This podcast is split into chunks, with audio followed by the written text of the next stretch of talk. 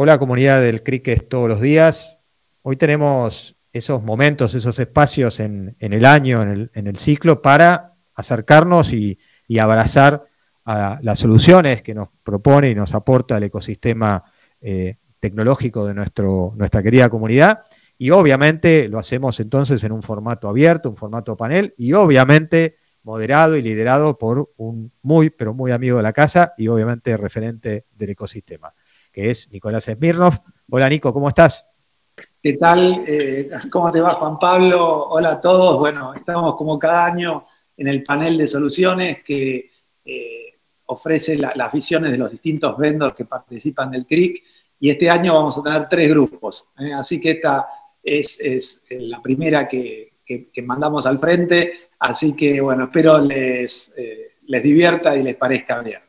Eh, le, cambiamos algunas cosas frente a años anteriores para que sea bien dinámico.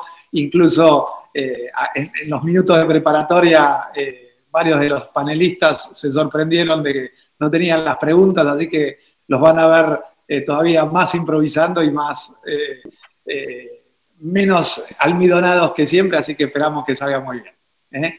así que bueno, nos vamos para adelante. gracias Juan Pablo. Hola a todos, cómo les va? Eh, entonces, bueno, eh, justamente eh, lo que queríamos para este año es sacar un poco más de adentro las respuestas de los, de los panelistas. Así que les voy a hacer la primera pregunta y, voy a ir que ustedes se vayan presentando los panelistas a medida que, contestan la primera pregunta para decir bien los cargos y, hacerlo más dinámico. igual, la primera sería los highlights del año en la empresa de ustedes qué títulos si tienen que presentarse, decir qué es lo importante, eh, cómo arrancarían por eso. Y le voy a pedir a Fernando, riédele un clásico de estos paneles, si, si puede comenzar. Muy bien, gracias a todos, bienvenidos eh, mis panelistas, compañeros de, esta, de este año.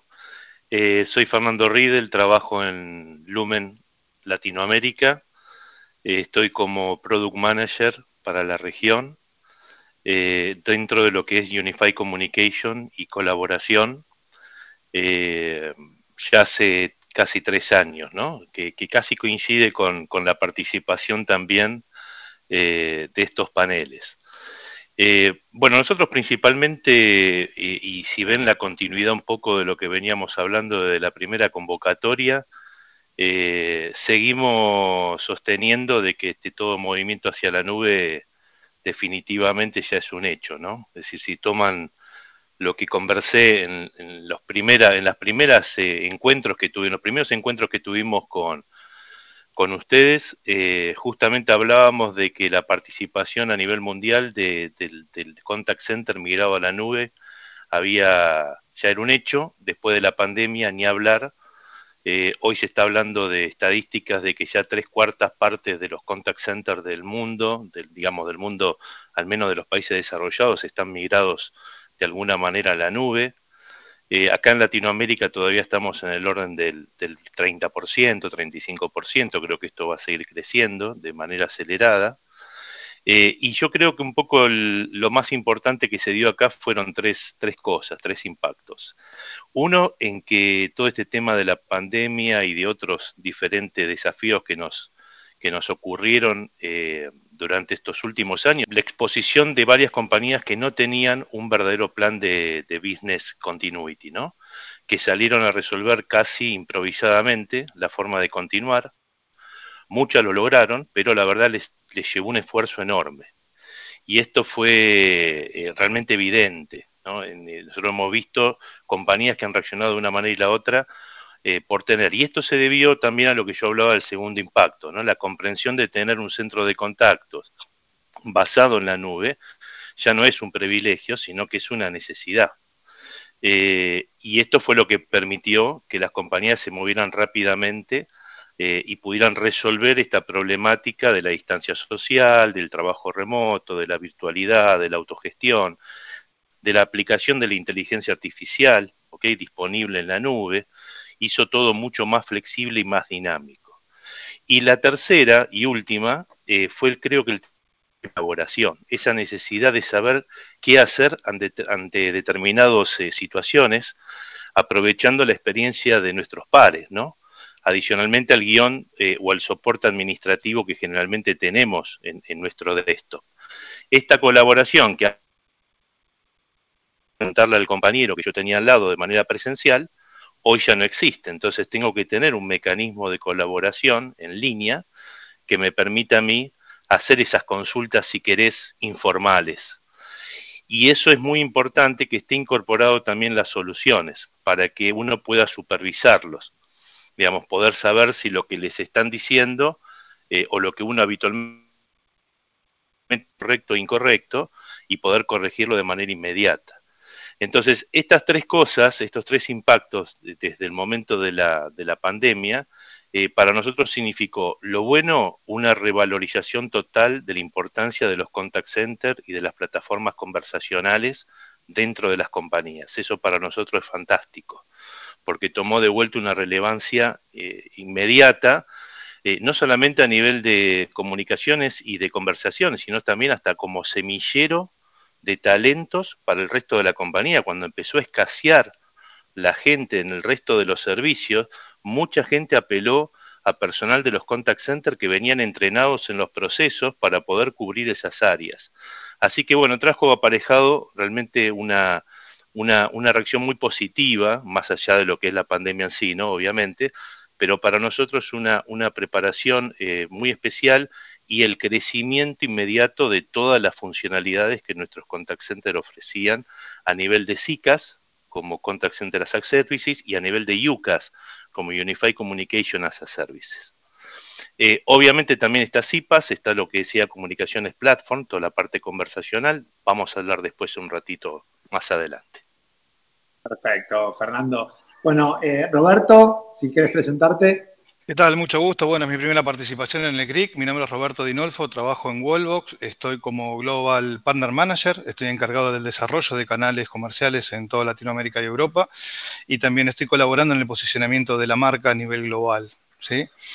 Eh, en nuestro caso, bueno, Wallbox eh, cuenta con una plataforma que nativamente eh, está en nube, nunca hemos tenido una versión on-premise y un poco las premisas también para este año y con todo este movimiento de la pandemia es el movimiento hacia la nube, eh, trabajo en lo que es la eh, hiper, eh, hiperautomatización de procesos, omnicanalidad y se está haciendo una muy fuerte presión sobre el tema de analítica y herramientas de low code, que son herramientas que prácticamente hoy nuestras organizaciones van a necesitar para poder digitalizar rápidamente su, escenario y poder llevar a un término digital lo que es la atención a sus clientes en este caso lo que estamos buscando con, nuestra herramienta en particular y en la parte de low cost es que cualquier empresa que hoy prácticamente sin conocimientos de algún tipo de lenguaje pueda rápidamente desarrollar alguna aplicación, por así decirlo, o una plataforma para poder rápidamente automatizar esos procesos de negocio.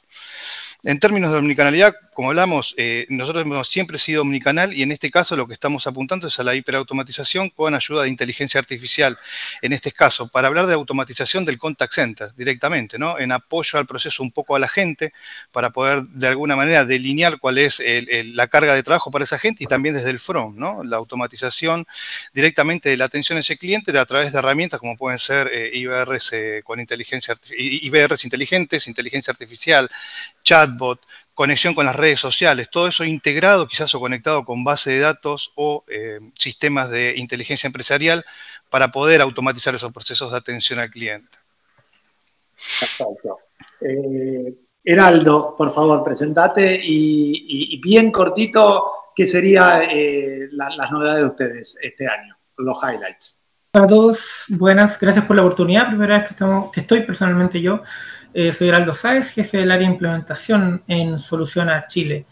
Eh, sin duda, nuestra, nuestro highlight principal sería que el teletrabajo llegó para quedarse. Eh, muchos de nuestros clientes, por no decir la totalidad, está trabajando en modalidad de teletrabajo. Hemos tenido casos en donde incluso han desistido del, del trabajo presencial y han migrado completamente a un trabajo remoto porque han visto mejoras, han visto otras oportunidades. También a nivel financiero Em, se disminuyen costos tal vez en lo que es arrendar un lugar o, pues, lugares físicos, posiciones físicas digo, eh, y se aprovechan esos dineros en otras áreas de las empresas. La automatización también ha sido eh, algo fuerte, ya que teniendo a la gente remota, eh, cambian las directrices del, servicio muchas veces. Em, y hacer combinar estos dos mundos nuevos, que la gente esté en teletrabajo y la automatización, sin un desequilibrio en ambos, porque a modo personal también muchas veces la gente prefiere hablar con alguien a, tratar con un robot, em, porque la atención la sienten de manera distinta, es nuestra meta, llegar a un equilibrio con ambas áreas, poder potenciar ambas áreas y que el negocio eh, se vea eh, optimizado y saque los mejores réditos posibles. Muy buen resumen, ¿eh? Por favor, sigan así, bien, bien, bien cerrado en sí mismo para, para, el arranque. Eh, Franco, por favor, presentate y cómo resumirías los, los, highlights de, de, YCX. Dale, bueno, un gusto, Nico, un gusto a todos, gracias por la, por la invitación. De mi parte también la primera, la primera oportunidad en que estoy como panelista. Eh, yo soy líder de desarrollo de negocios de, de Wise, nosotros lo que hacemos es omnicanalidad. Y sin duda, bueno, un poco siguiendo lo que dijeron también el resto de los panelistas, estamos en un año como estos años post pandemia han sido muy, muy, muy críticos, pero con grandes oportunidades para todos. En nuestro caso particular, nuestros highlights son principalmente el, desarrollo de nuevos mercados, como es el caso en nuestro caso de España, de Europa, eh, algunos otros países de Latinoamérica, como es el caso de México, que para todas las startups de crecimiento exponencial son, son grandes desafíos y, también lo que es el desarrollo de nuevos, de nuevos canales, ¿no? Lo que nosotros hacemos es omnicanalidad, por ende acompañando tanto a nuestros clientes actuales como, como a los nuevos mercados a que, que todos sus canales estén conectados, sumando nuevos marketplaces, nuevos e-commerce que sabemos que se están desarrollando y con la pandemia han llegado para quedarse. Así que bueno, eso es un poco nuestro highlight de, de crecimiento para, para, este año. Excelente. Eh, Patricia. Bueno, ¿cómo están? Mucho gusto para todos también. La primera vez que participo en el panel de CRIC. Eh, yo soy gerente comercial de Desol eh, para toda la región. Estamos eh, haciendo un fuerte desembarco en diversos países de la región. Estamos trabajando en ese, es un poco el objetivo principal que, que tenemos para este año. nos dedicamos al desarrollo de soluciones, no sé si algunos ya nos conocen, a través de la implementación de tecnología tenemos por un lado eh, la parte de la provisión de una plataforma omnichannel, por otro lado el servicio de bot de automatizaciones y un tercer servicio, nuestro tercer pilar, que es el servicio de un equipo de control de gestión, que es un equipo experto en eh, lo que serían centros de operaciones o call center para aquellos clientes que, no se dedican o que, son, que no son puros del rubro, digamos. Eh, bueno, un poco, no sé si si comentar alguno de los puntos que, habían desarrollado los demás chicos, porque va a ser redundante con respecto al cloud. Nosotros, eh, como una de nuestras principales premisas como proveedores, es evolucionar junto al cliente de nuestro cliente, al ser una empresa B2B, y, nos vimos forzados a migrar también a un modelo 100% cloud, entendiendo que es la llave eh, fundamental que hoy nos va a dar acceso a contar con la, con la variable tiempo. ¿no? Hoy las empresas ya no se preguntan más eh, ¿estamos eh, preparados para el cambio o hay que estar preparados para el cambio? Porque hoy ya el cambio es una constante, eh, el contexto lo deja muy en claro, la pandemia, la guerra, la necesidad de que las empresas estemos preparadas para virar en nuestros modelos de gestión de manera rápida y ágil. Y eso es lo que nos va a dar esa diferencia o nos va a dar la ventaja en cuanto al tiempo en que podamos llevar a cabo esos cambios. Y eso sin el cloud sería casi imposible de llevar a cabo. Eh, pero bueno, como decía, uno de nuestros puntos más fuertes este año es seguir trabajando en la eh, presencia a nivel regional eh, que tenemos con Desol para poder seguir conquistando nuevos clientes. Excelente. Y bueno, nos queda más Rodrigo de Blue, así que adelante. ¿Qué tal? buenas tardes a todos o buenos días. gracias por, este, por esta nueva participación. Yo trabajo en Enblue, estoy a cargo del equipo, de, equipo comercial, em, así que en ese sentido estamos liderando la, estrategia para consolidarnos en los mercados. Ahí como novedad de la empresa a nivel compañía, estamos eh, poniéndole mucho foco al, a Estados Unidos, al, mercado americano. Eh, de hecho, eh, hemos abierto la oficina allá y este año es el foco del año. Y a nivel de producto o, nivel de, o, a nivel de servicio, estamos focalizándonos en lo que era tendencia el año pasado y el anterior, producto de la pandemia. En Blue es una empresa que sí tenía una versión on-premise, eh, pero bueno, eh, ya hace muchos años migró a, cloud. De hecho, estamos en, una nube privada eh, acá en, lo de los amigos de Lumen, así que estamos dentro del mismo ecosistema. Y este año estamos trabajando más allá de, la apuesta fuerte por Estados Unidos en en, adaptar la herramienta a tendencias que ya definitivamente se consolidaron durante este año, con mucho foco en el conocimiento del, usuario, es decir, en, conocer al cliente de nuestros clientes de manera tal de poder ser asertivos en esas comunicaciones en tiempo real, a través de dos cosas muy concretas que después en, en, las otras preguntas que hagas iremos desarrollando. Así que eh, la, tendencia de este año va a ser el mercado americano y focalizarnos en, aquellas tendencias que ya se consolidaron a partir de, la pandemia y bueno, de lo que está ocurriendo lamentablemente en Europa con la guerra. Excelente. Bueno, igual como siempre voy de arriba abajo y ahora de abajo hacia arriba, te voy a dar la chance de ya eh, contestar directo. Eh, ¿Qué son esas? Porque la segunda pregunta que se las hago a todos, no, porque uno habla de tendencias en, contact center y enseguida sale omnicanalidad, eh, IA, eh, migración a cloud. Eran las tres hace dos, tres años y siguen vigentes. Y el año pasado se impusieron mucho automatización y autogestión, ¿no? Y, después, bueno, hay, varias, eh, colaboración, por ejemplo, que, lo, lo, dijeron muy bien, que, que, es clave ahí Fernando. Bueno, de todas estas palabras, porque todas hoy suman, todas son tendencia, para no repetirnos, eh, eh, ¿en cuáles eh, harías hincapié vos, Rodrigo, en particular? Y, qué hace a la empresa, ¿no? O sea, sería destacar las tendencias dentro de las tendencias que, para ustedes vale destacar. Esa es, la pregunta.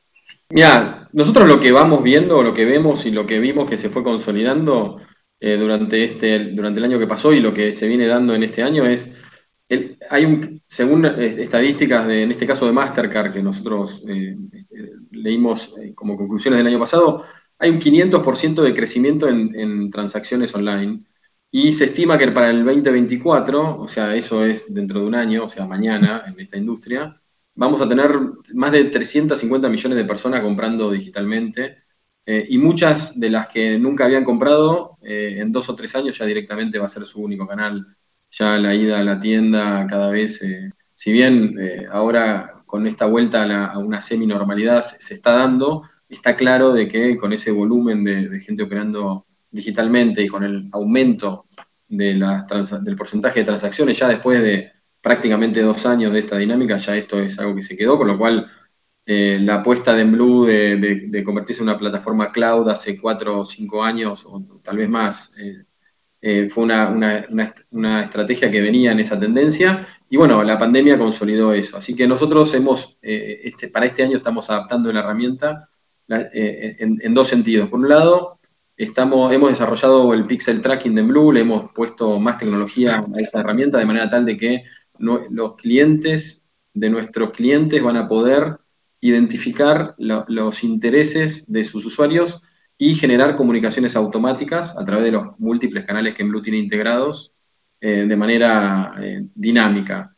Eh, y por otro lado, hemos desarrollado a la plataforma de manera tal de poder conocer mejor a ese usuario. Es decir, para decirlo en términos bien simples, todo lo que tiene que ver con el módulo de CRM de Blue se, está desarrollando y seguramente hacia mitad de año tengamos novedades muy concretas respecto de eso, de manera tal de que nuestros clientes puedan conocer en profundidad y en detalle el interés de, sus propios clientes y poder generar comunicaciones automáticas en cualquiera de los canales que Blue tiene integrados en función de la demanda de, su usuario final, ¿no? Así que te diría que esos dos desarrollos son los que tenemos como foco. Esas son las dos cosas que habías dicho al principio en la primera pregunta, que eran las dos cosas bien concretas, ¿no? Lo que sería la automatización de los clientes y el, y el CRM.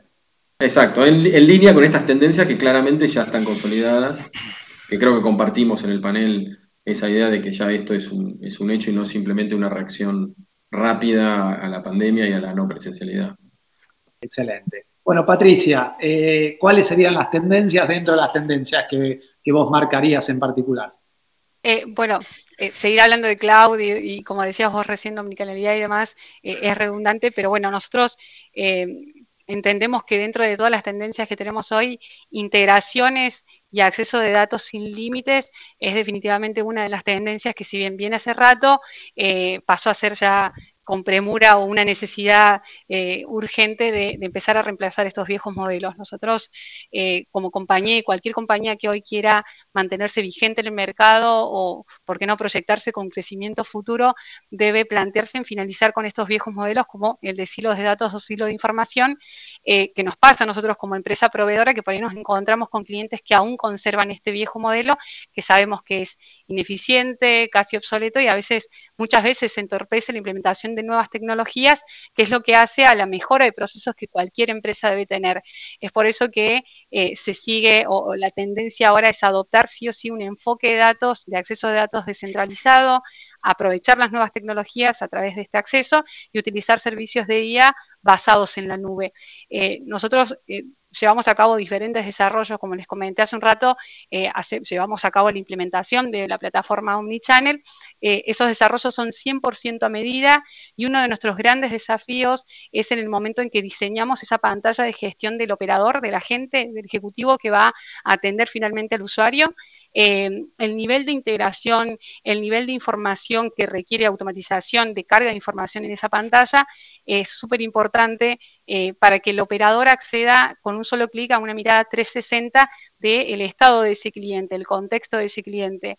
Esto, sin datos ilimitados, eh, sería imposible de poder implementar, por lo cual es súper importante que las empresas empiecen a adoptar este modelo. Eh, no es por ello que ya no es casualidad que el 75% de las compañías pequeñas y grandes están adaptadas o están en proceso de adaptación a un modelo 100% nube y sin acceso de datos limitados, eh, con acceso de datos ilimitados, perdón, eh, para poder brindarle al cliente cada vez una personalización más fuerte de la experiencia eh, al momento de atención, ¿no? al momento de, aplicar algún servicio. Muy bien cerrado. bueno, Franco, la tendencia de la tendencia, o sea, lo que más destacás dentro de lo que todos venimos hablando y sabemos. Dale, excelente. Bueno, eh, un poco los conceptos son los que ya venimos insistiendo en el panel. Sin embargo, creo que algo fundamental que fue que nos dejó la pandemia fue el, hecho de que todos nos volvemos un poquito más exigentes a la hora de contactarnos, como estábamos quizá algunos más aburridos en la casa, estábamos como más exigentes a la hora de contactarnos con una empresa.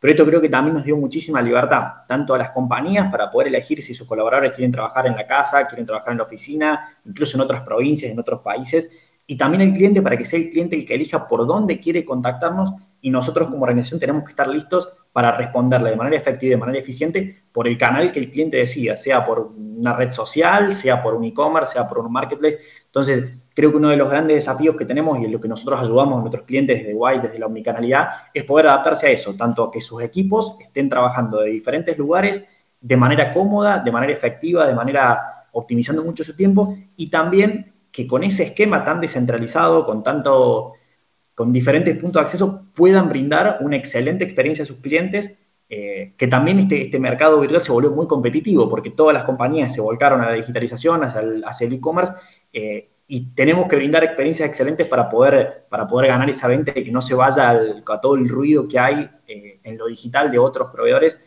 Entonces creo que ese fue un gran desafío que, que nos planteó la pandemia pero que por suerte las compañías lo están pudiendo resolver y nosotros, bueno, estamos ayudando mucho a nuestros clientes en ese sentido eh, a poder brindar, excelentes experiencias, ¿no? Bueno, excelente. Heraldo, eh, me gustó mucho eso de, teletrabajo y automatización y cómo combinarlos en una delgada línea de equilibrio.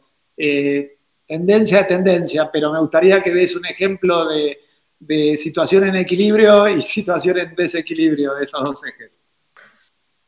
Bueno, la tendencia dentro de la tendencia para nosotros principalmente ha sido el desarrollo. Nos hemos enfocado en que nuestra área de desarrollo sea más grande, más robusta y pueda dar una experiencia en la implementación de proyectos a cada cliente de manera totalmente personalizada.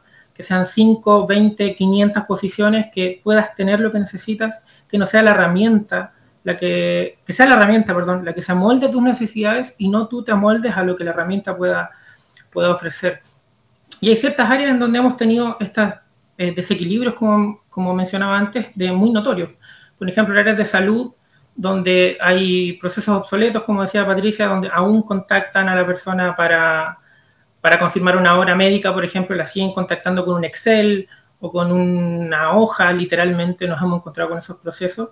Y ahí, por ejemplo, hemos duplicado el, trabajo, o sea, hemos dividido en dos el trabajo, es decir, un área que atiende llamados totalmente eh, humana, mucho más cálida, mucho más cercana, y por otro lado, un área de confirmaciones robotizada, con alguien que no se cansa, que llama, llama, llama, que, que contacta, que si no, si no te contestan, vuelve a insistir, poder configurar horarios, tal vez tramos de atención, todo ese tipo de cosas que mejoran ambas áreas. Le das una potencialidad al contacto, por ejemplo, en este caso horas médicas, y mantienes la calidad y la cercanía de un trato cuando el cliente es quien te llama a ti. Excelente. Bueno, buenísimo. Eh, Roberto, eh, ¿cómo es eso? hablaste de los términos generales, pero después le agregaste el low cost. Eh, si podés profundizar un poco en eso. Bien. Sí, ¿cómo Hiperautomatización low cost, ¿Cómo, sería eso? Claro, mira, justamente un poco aquí respondiendo a lo que hablaban los colegas, ¿qué nos dejó la pandemia? Nos dejó un usuario o un consumidor hiperconectado, empoderado en las redes sociales prácticamente, un consumidor que sale a buscar ofertas de productos y servicios a través de canales digitales. Eh, y para eso justamente la inteligencia artificial va a tener un refuerzo muy importante este año, ¿no? En todo lo que es la automatización y la orquestación de todos esos canales a través de una omnicanalidad eh, unificada, ¿no? Un poco hablando de lo que hablaba recién Patricia, de esa visión 360, ¿no? De poder tener una traza de extremo a extremo. Ahora, ¿qué sucede con las herramientas low code? ¿Qué es lo que facilita? Que estamos dando una herramienta que sin conocimientos de código, cualquier persona con conocimientos de negocio, no tenga que depender de un tercero para poder hacer las modificaciones.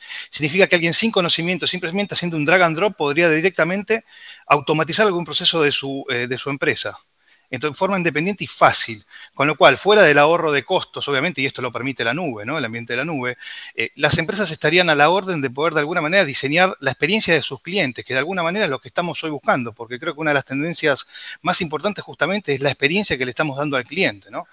Por eso, como hablamos al principio también, un poco de esta evolución de la multicanalidad, la omnicanalidad, hoy justamente ya nos estamos centrando en la experiencia del cliente.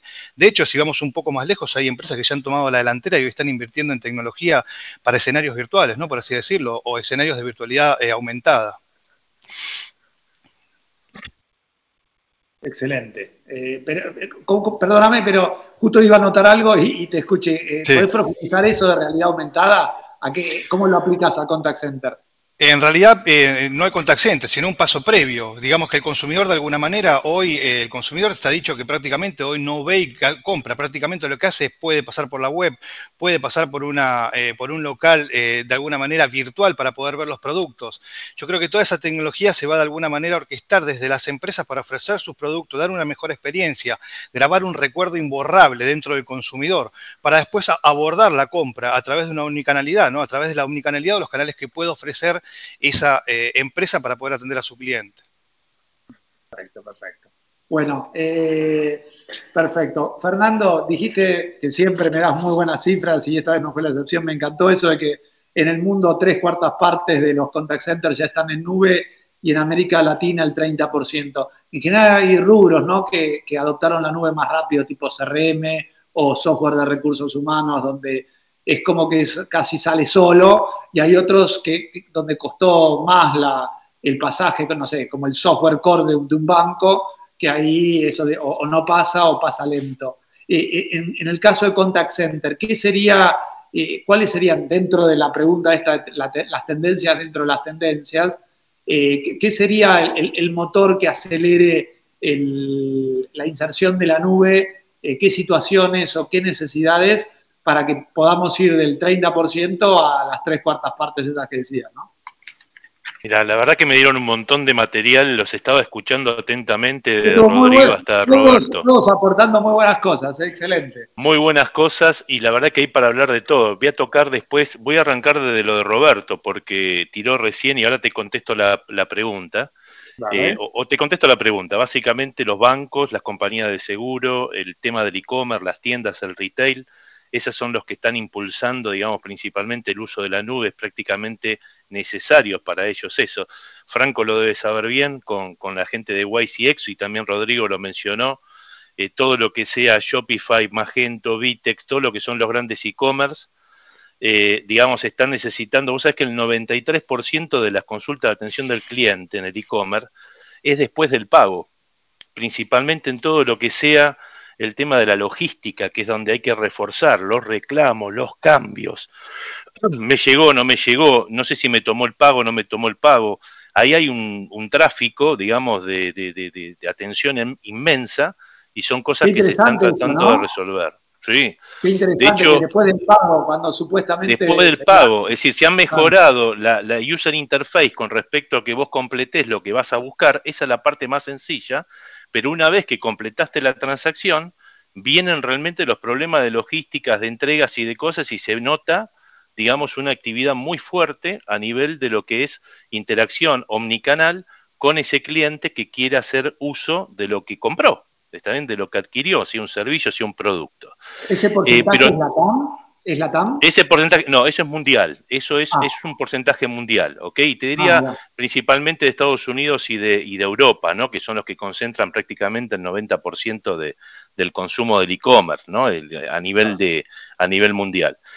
Pero bueno, eso se va a resolver en gran parte con este tipo de productos, de soluciones, omnicanal, que además, y ahí engancho con lo de Roberto, y que debemos comenzar a pensar y planear que la convivencia digital sucederá en el metaverso.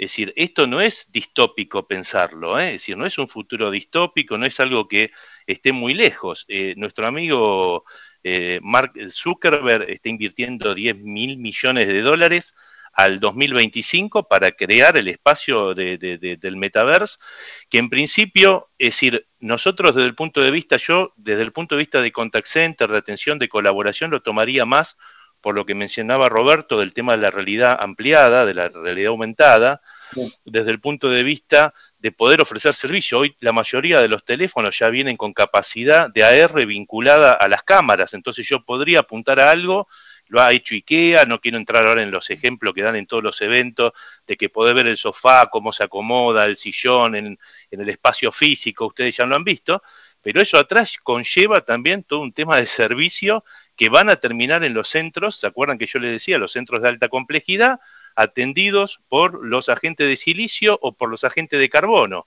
agentes humanos o agentes robots que van a trabajar en función de mejorar esa, calidad de servicio, ¿no? Eh, y, este tema del metaverso, si bien está en construcción y todavía le falta entre 3 y 7 años probablemente, tampoco estuvo muy lejos. En el último, eh, eh, digamos, Mobile Forum que se hizo en Barcelona, había tantos, eh, digamos, lentes de glasses de, realidad virtual como smartphone, que por no decirte creo que había más, digamos, mostraron más los Oculus, digamos, los diferentes equipos que se están utilizando para lo que es realidad virtual, lo que es realidad ampliada, y que va a ser parte de la construcción de lo que fue las redes sociales hace un tiempo atrás.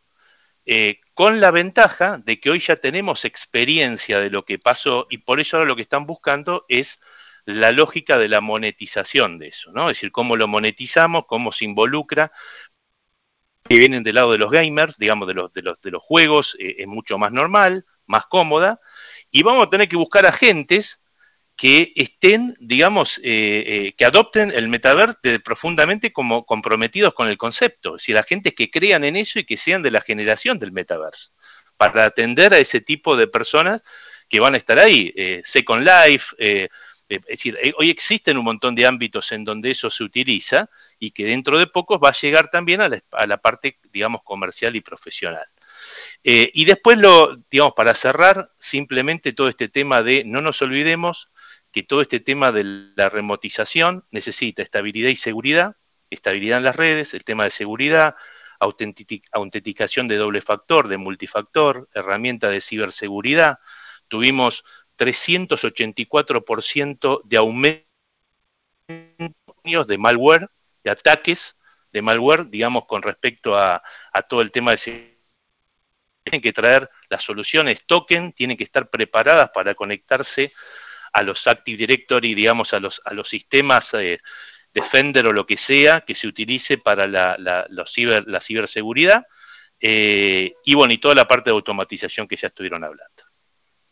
Excelente. Bueno, pasamos a la tercera pregunta. Ya estuviste diciendo un montón, así que eh, no sé de dónde podemos agarrarnos, pero sería, ¿qué, se viene en Lumen, en este caso para vos, que todavía no se ve? Eh, hacer que la, inteligencia artificial y el machine learning realmente sean cosas prácticas. Es el momento de empezar a utilizar eso de manera práctica en los servicios, digamos, ya no como concepto, sino como algo bien, bien, digamos, eh, descriptivo y aprovechable eh, para la autogestión, para lo que es también las bases de conocimientos mejoradas, empezar a conocer en profundidad y hacer uso de todo eso esta hiperconexión, esta hipercapacidad de datos que estamos adquiriendo, eh, empezar a hacer un uso mucho más racional y práctico eh, de, esa, de esa inteligencia artificial para ser más predictivos. Dame un ejemplo de eso.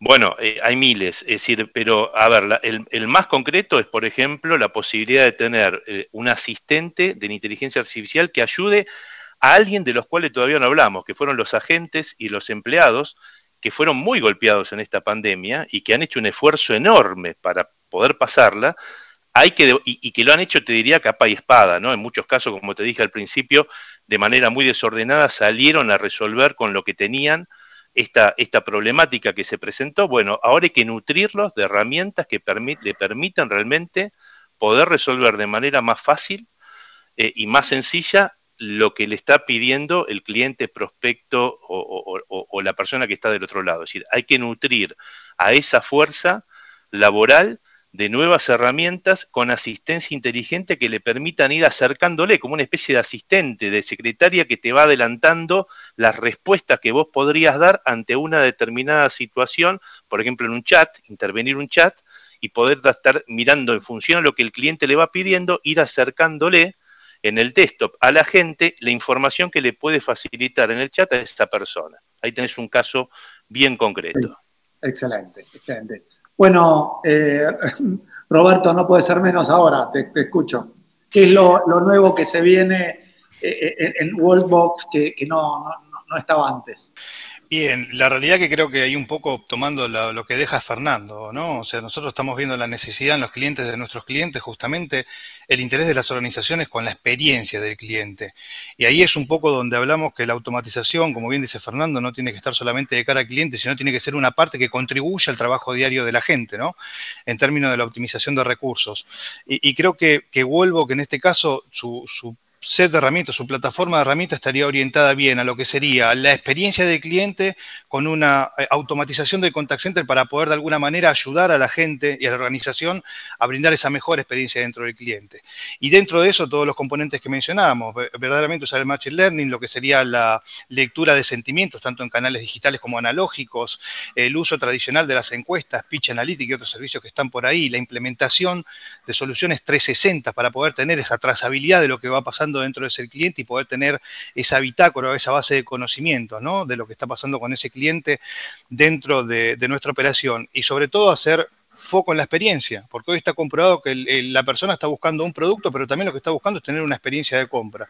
Yo creo que todos los componentes estarían enfocados ahí para mejorar esa experiencia de cliente.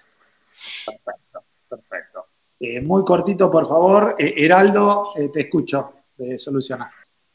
Bueno, como mencionaba antes, nuestro foco principal es el desarrollo y la adaptabilidad de los procesos, así que estamos trabajando fuerte en eso. Hemos desarrollado muchas herramientas nosotros como Soluciona, que hemos tanteado con clientes y las hemos podido llevar al mercado para buscar algo más, más global, digamos. La automatización de procesos va a seguir siendo algo relevante y le vamos a dar mucho más énfasis, es decir, eh, si tienes un área, por ejemplo, que te saca reportes en ciertos horarios o ese tipo de cosas, olvídate de eso, preocúpate de otras cosas porque nuestro software es capaz de eh, enviar ese reporte que tú necesitas a la hora, al formato, en el estándar, a quien tú quieras. Poder ayudar lo más posible al, usuario lo más parametrizado posible. Así que el desarrollo va fuerte. O sea que sería reemplazar eh, acciones plomas que tiene hoy en día el cliente y reemplazárselas con automatización. Sería claro, que, que, sea, que, que, que te enfoques en lo realmente necesario para el core de tu negocio todo lo que podamos automatizar, todo lo que podamos odiar para que el sistema se encargue de eso, tú te puedas encargar más, como dice Roberto, eh, full en la experiencia del cliente, apoyarte con eso para que tú te puedas encargar de lo demás. Perfecto, excelente. Eh, así que bueno, Franco, te escucho. Gracias, Nico. Bueno, me voy a sumar un poco a lo que, a lo que mencionaba Fernando, que creo que esas cifras son, son extremadamente interesantes de lo que son las consultas post-compra y demás. Y creo, a ver, que un cambio muy grande que ha habido es que hace unos años atrás hacíamos una compra al año por e-commerce, quizás hace 10 años, eh, y hoy en día hacemos 5 o 6 compras al mes tranquilamente todo. O sea que la atención de ese 92% de las consultas y que cada vez va creciendo más es extremadamente importante por los porcentajes de recompra, por la recomendación del clásico NPS, cómo nos recomiendan a sus amigos, sus familiares y todo el impacto de negocio que eso tiene. Por ende, nosotros desde Wise lo que estamos intentando cada vez más facilitar es, bueno, la experiencia de los colaboradores también, de que ellos tengan todas las mismas herramientas que tiene el cliente, sí, de excelente el metaverso, la experiencia del e-commerce cada vez mejor, que toda esa info también la pueda tener la gente a la hora de responder, que si no, no lo puede hacer y la experiencia del cliente termina siendo mala. Entonces, bueno, conectar todos realmente todos los sistemas, volver realmente la empresa omnicanal y que tanto el colaborador con el cliente tengan toda la información a la mano eh, y se puedan llevar una excelente experiencia, tanto de trabajo como de compra el cliente, ¿no? Perfecto, excelente. Eh, bueno, Patricia. Bueno, que se viene, se viene un montón de cambios.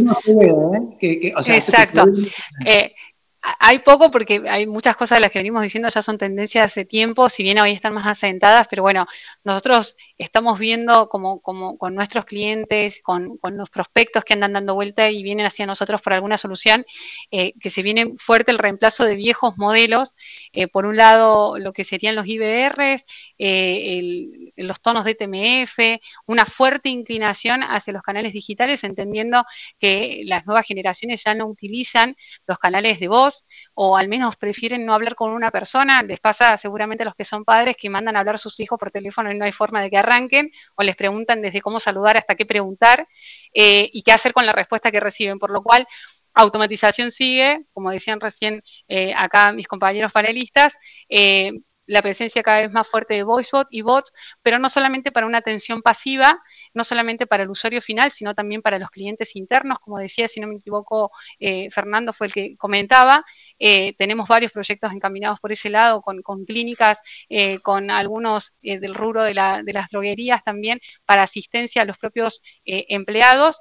y bueno, cada vez más presentes y la idea de que cada vez sean más humanos, ¿no? El reemplazo de estos viejos modelos preatendedores en duro es lo que nosotros más hoy detectamos como necesidad y sobre lo que más estamos trabajando. Eso de marcar opciones en IBR ya sabemos que puede generar malestar, frustración y hasta es una pérdida de tiempo para el usuario final.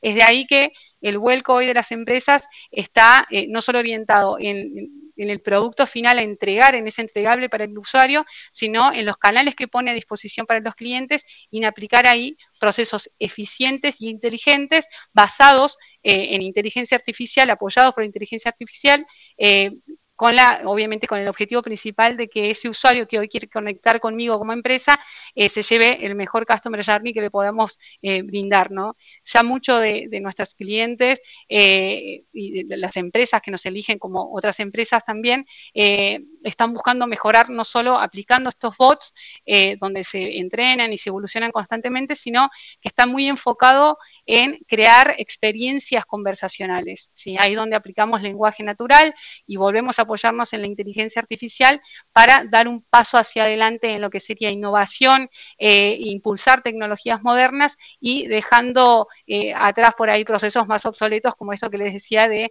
los IBRs o pretendedores en duro, que no entienden al cliente y que termina siendo un circuito cerrado al momento de dar un servicio. Patricia, es decir, que se va a poder eh, eliminar el menú de opciones cuando uno llama a una empresa de, ya hay canales que ya nos están pidiendo desarrollar con nuestro servicio de bot, donde atienda el bot y a través del lenguaje identifique la respuesta, eh, vaya nube, traduzca esa respuesta y se la pueda, le pueda dar al cliente un menú de opciones. Obviamente, eso va a ser usualmente, hay muchos ya proveedores en el mundo que tienen bastante avanzado el desarrollo de lo que sería VoiceBot, eh, sobre todo para acciones salientes, cobranzas, donde haces preguntas o armas un proceso, un flujo conversacional, donde sabes cuáles son las opciones de respuesta que tiene el cliente. Pero bueno, eso requiere alto entrenamiento y la evolución, el límite, digamos, ahí va a ser la creatividad y la dedicación que le ponga cada, cada empresa del rubro. Excelente. Eh, así que muy interesante. Bueno, cerrando, Rodrigo, de, de Blue. ¿Qué no se ve todavía en Blue? Lo que no se ve todavía es esto del CRM en línea con todo lo que estaban comentando nuestros, los, colegas del, panel. es en Blue como herramienta que se va adaptando y va almacenando esa información de manera tal de poder reaccionar en tiempo y forma frente a esas demandas. Eh, de hecho, con Enblue ya hemos integrado a algún cliente con algún bot de WhatsApp, así que eh, Enblue es una empresa que todo el tiempo está eh, a la vanguardia y, este año no es menor, así que ya estamos desarrollando el CRM, que es lo que no se ve, y apuntalando la información del cliente con el pixel tracking de Enblue, que ya empezó a dar resultados en algunos usuarios del sistema, así que eso es lo que se va a venir para este año. Bueno, excelente. Eh, bueno, eh, eh, completamos con esto, llevamos 45 minutos, así que estamos muy bien en tiempo, pero les voy a exigir un segundo más a cada uno. Tienen que decir una frase, nada más que resumen los tiempos que o que vivimos o que debemos enfrentar, lo tienen que resumir en una frase, tres palabras cada uno, y le toca a Rodrigo, así de sopetón, la primera. ¿Qué se nos viene? Creo que... Una palabra, no, no puede ser más que tres palabras. Em, asertividad y velocidad en la respuesta del cliente. Excelente, me gustó. Patricia. Em, ecosistema colaborativo. Muy bien. Eh, Franco. Yo voy con ecosistema híbrido y velocidad también. Se vale robar. Heraldo. usé, uno de cada uno. Las mías serían adaptabilidad y control. Ah, excelente. Eh, Roberto. Un modelo híbrido, híbrido, automático y eficiente. Perfecto. Y cerramos, Fernando. Abierto y conectado. bueno, buenísimo. Les agradezco muchísimo, la verdad, yo me divertí un montón, eh, hablaron un montón de cosas muy complementarias, muy interesantes, la verdad que eh, me encantó, así que les agradezco muchísimo, eh, espero que hayan disfrutado ustedes como yo y, que después los, usuarios también disfruten. Así que completando bien en tiempo, le pasamos a Juan Pablo la posta para cerrar. muchísimas gracias. Gracias, a vos, Nicolás. Gracias a vos, Nico. Gracias, Nico. Gracias, Nico. Gracias, Fernando. Gracias, Rodrigo, Franco, Roberto, Heraldo y la dama del grupo, Patricia. Gracias por porque sus marcas, sus empresas vienen obviamente acompañando desde el principio de año nuestro ciclo. Gracias por el testimonio, la voz que cada uno de ustedes han aportado hoy. Que como siempre digo, ¿no? En este panel y con la moderación de, de Nico, la idea es, a ver, contar opinar y vender y hacerlo todo esto de la manera tan elegante y tan precisa como lo han hecho. Yo además siempre disfruto el cierre, que Nicolás siempre sorprende, así que aparecí porque quería escuchar cuál era esa pregunta sorpresa y, me encantó. Y ahí ya me cuelgo y yo doy una respuesta a la pregunta que hizo Nico, que es un hashtag que vamos a empezar a, meterle fuerza en, en los próximos contenidos, que es cómo ser mejores todo lo que ustedes respondieron a Nico también responde a la pregunta de cómo ser mejores. Así que chicos, muchas, pero muchas gracias.